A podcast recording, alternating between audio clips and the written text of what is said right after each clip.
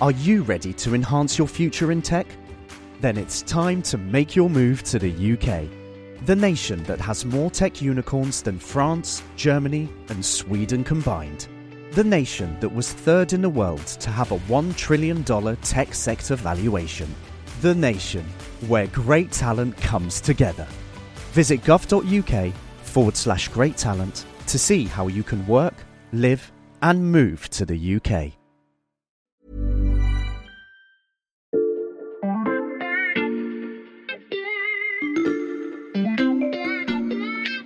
Bonjour, c'est Charlotte Baris. Bienvenue dans La Loupe, le podcast quotidien de l'Express. Allez, venez, on va regarder la une de plus près. Quand on s'intéresse aux pompes du capitalisme français, on distingue plusieurs familles de grands patrons. Il y a d'abord les fils d'entrepreneurs qui ont bâti un grand empire à partir de la petite société familiale. Je pense à Bernard Arnault, Vincent Bolloré ou Gérard Mullier. Il y a aussi les jeunes loups disruptifs, qui se sont imposés grâce à leur style iconoclaste, Xavier Niel par exemple est de cela. Et enfin, il y a les milliardaires étrangers qui perçoivent la France comme un Eldorado pour développer leurs activités. Le personnage principal de la couverture de l'Express cette semaine fait partie de cette troisième catégorie.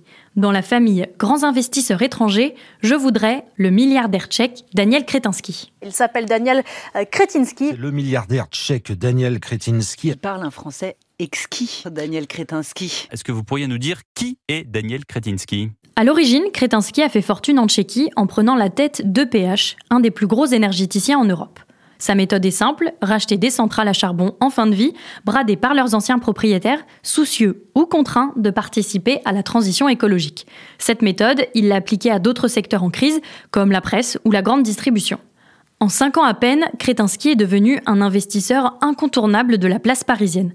Il s'est constitué un petit groupe de presse avec des marques emblématiques comme Marianne ou Elle. Il a racheté la centrale à charbon de Saint-Avold en Moselle et il a récemment volé au secours du groupe Casino en plein marasme économique. Daniel Kretinsky semble inarrêtable, à moins qu'avec sa dernière conquête, Atos, un des leaders de l'informatique et un acteur majeur de la dissuasion nucléaire en France, il ne soit tombé sur un os. Une plainte pour corruption a notamment été déposée au parquet national financier et la vente de ses parts dans le journal Le Monde il y a quelques jours prouve que le chouchou des milieux d'affaires français n'a pas toujours les moyens de ses ambitions. Tout ça et bien plus encore, deux reporters de l'Express le racontent dans un grand récit exclusif en une de notre magazine cette semaine et on en discute avec elle dans cet épisode de La Loupe.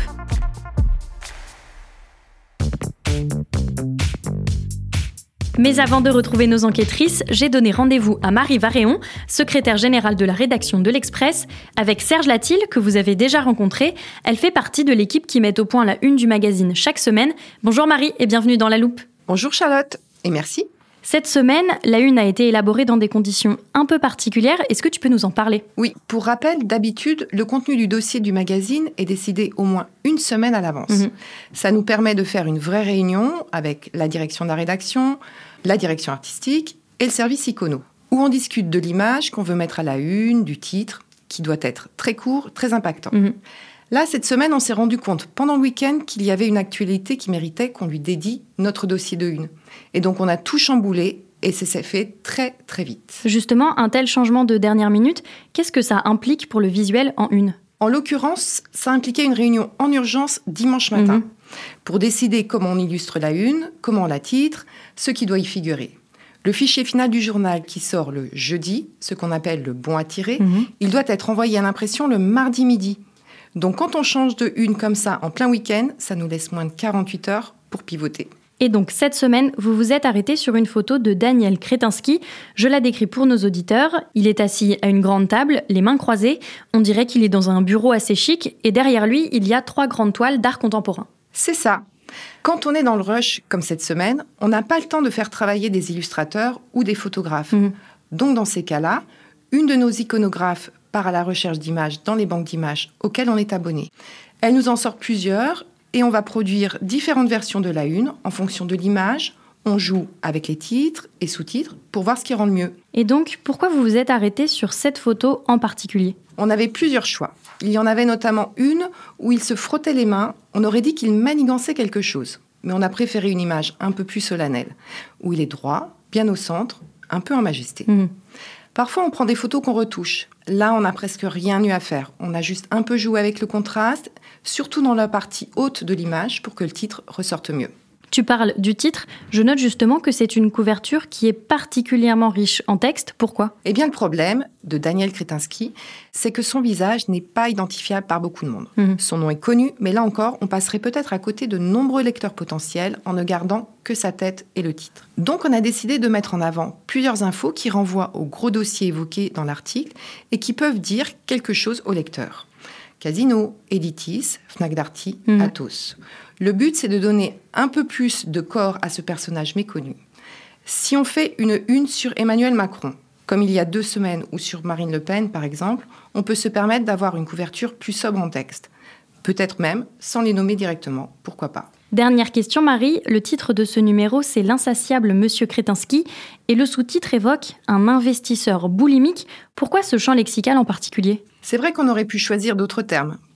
Peut-être un vocabulaire qui parle d'ascension spectaculaire ou un champ lexical comme celui de l'espace, Mhm. la comète Kretinsky.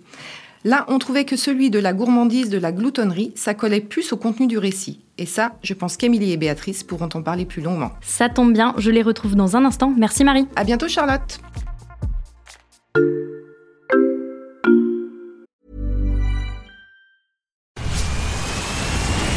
Where's that dust coming from? Still finding debris after vacuuming? Eufy X10 Pro Omni Robot Vacuum has 8,000 PA of powerful suction to remove debris deep in carpets. And it's totally hands free. Want to know more? Go to eufy.com. That's EUFY.com and discover X10 Pro Omni, the best in class all in one robot vacuum for only $799. thank you Émilie et Béatrice, ce sont Émilie Lanaise et Béatrice Mathieu, toutes de grands reporters à l'Express. Ce sont elles qui signent le grand récit à la une du magazine cette semaine et elles nous ont rejoints en studio. Bonjour à vous deux. Bonjour. Bonjour. Ma première interrogation est une question de timing. Pourquoi un portrait de Daniel Kretinsky maintenant? Bah, À l'origine, en fait, on avait prévu de sortir ce grand récit un petit peu plus tard, au courant du mois d'octobre. Mais en Mhm. fait, l'actualité nous a rattrapés. Il y a dix jours, euh, Daniel Kretinsky a vendu à Xavier Niel les parts qu'il avait dans le monde depuis euh, 2018. Et puis, en plus, on avait pas mal d'infos euh, qui n'étaient pas sorties ailleurs sur Mhm. l'affaire du moment, le dossier euh, Atos, hein, ce géant des services informatiques et sur lequel euh, Daniel Kretinsky euh, est depuis euh, plusieurs mois. Et on s'était dit que c'était finalement dommage euh, d'attendre et de les sortir euh, plus tard hein, parce que c'était des informations assez exclusives. Alors justement, cette semaine est un peu atypique. En général, un dossier compte trois ou quatre articles avec des longueurs différentes, mais ce n'est pas le choix qui a été fait ici. Non, nous avions une vraie enquête sur laquelle on travaillait depuis plusieurs semaines, en fait même presque depuis plusieurs mois. Mhm. Donc on a choisi d'en faire un grand récit qui fait sept pages. C'est un choix éditorial que l'Express a depuis un an. On a créé une cellule récit justement pour pouvoir raconter des enquêtes en format long parce qu'on estime que le plaisir de lecture, il est aussi dans l'amplitude d'un Mhm. récit. Ça passe par là. Donc voilà pourquoi on a choisi cette forme. Et puis à la fin, on a décidé d'illustrer hein, ce dossier par une infographie qui représente l'empire français de Daniel Kretinsky. Mhm. On s'est dit que c'était une bonne idée hein, parce que les lecteurs euh, ne se figurent pas à quel point en fait cet homme aujourd'hui euh, a une place incontournable dans le capitalisme français. Et donc on avait besoin d'y voir plus clair. Et donc concrètement, il représente quoi cet empire? Eh bien, euh, il représente en fait les quatre secteurs en fait dans lesquels il a investi. Il y a l'énergie, la distribution, la logistique, même si en France il n'est pas présent dans ce Mhm. secteur-là, et puis la culture, celle-ci englobant en fait les médias et l'édition. Alors ces activités pèsent 8,6 milliards d'euros et il est le patron de 80 000 salariés euh, en France. Alors récemment on parlait du Monde hein, euh, et d'Atos, mais je pourrais te citer d'autres exemples. hein. Pendant l'été, il a aussi mis la main sur le groupe Casino. Mhm. Le groupe Casino, c'est effectivement les hypermarchés, mais c'est Monoprix, euh, c'est Naturalia, euh, c'est Cdiscount. Et puis, dans les médias, il a aussi investi dans Marianne, dans Elle. Il a prêté de l'argent à Libération et il est sur le point, en fait, de racheter euh, Editis et ses 55 maisons d'édition. Donc ça, c'est pour l'infographie. Dans ce numéro de l'Express, vous signez également un œil, c'est-à-dire un édito. Et là, vous avez choisi un angle un peu différent. Oui, on a choisi de décentrer un petit peu le regard euh, sur les activités de Kretinsky en regardant ce qui se passe euh, en Europe de l'Est et euh, notamment dans l'énergie. Mhm. on sait qu'une grande partie de sa fortune vient d'un gazoduc Eustream qu'il a acheté il y a quelques années et qui traverse en fait une partie de l'Europe et qui c'était le gazoduc historique hein, de Gazprom. Mhm. Il a un contrat jusqu'en 2028 avec Gazprom. Le problème, c'est que l'Ukraine a d'ores et déjà dit que ce contrat ne serait pas renouvelé à, la fin 2024. Or, euh, ce gazoduc, quand on regarde la carte d'Europe, eh, eh bien, traverse l'Ukraine, Mhm. arrive en Slovaquie, et puis après, il y a deux branches qui arrivent après jusqu'en Italie et en Autriche. Et donc, s'il n'y a pas de gaz qui traverse l'Ukraine, eh bien, il n'y aura pas de gaz arrivant en Slovaquie. Et donc, c'est un peu sa machine à cash qui pourrait là s'enrayer.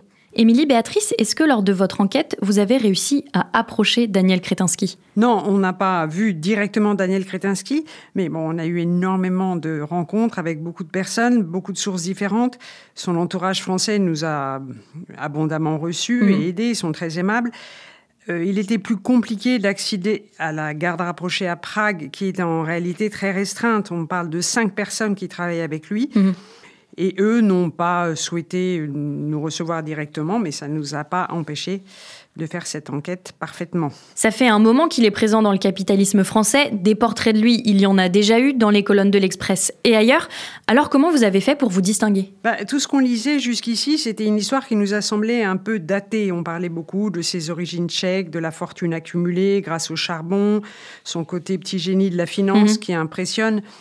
C'est un récit qui était tout à fait pertinent au début, quand personne ne le connaissait, mais il nous a semblé qu'aujourd'hui, cinq ans après son arrivée en France, il était temps de raconter un peu autre chose. Mhm. Nous, on est parti en se disant donc que les débuts, l'origine, tout le monde le sait. Ce qui nous intéressait, c'est de voir comment, euh, depuis son arrivée en France, il y a pris une place aussi essentielle au cœur du dispositif. Il faut se souvenir que quand il rachète le monde, on se méfiait de lui, Mhm. on le suspectait plus ou moins d'être à la solde de Moscou, d'être un oligarque.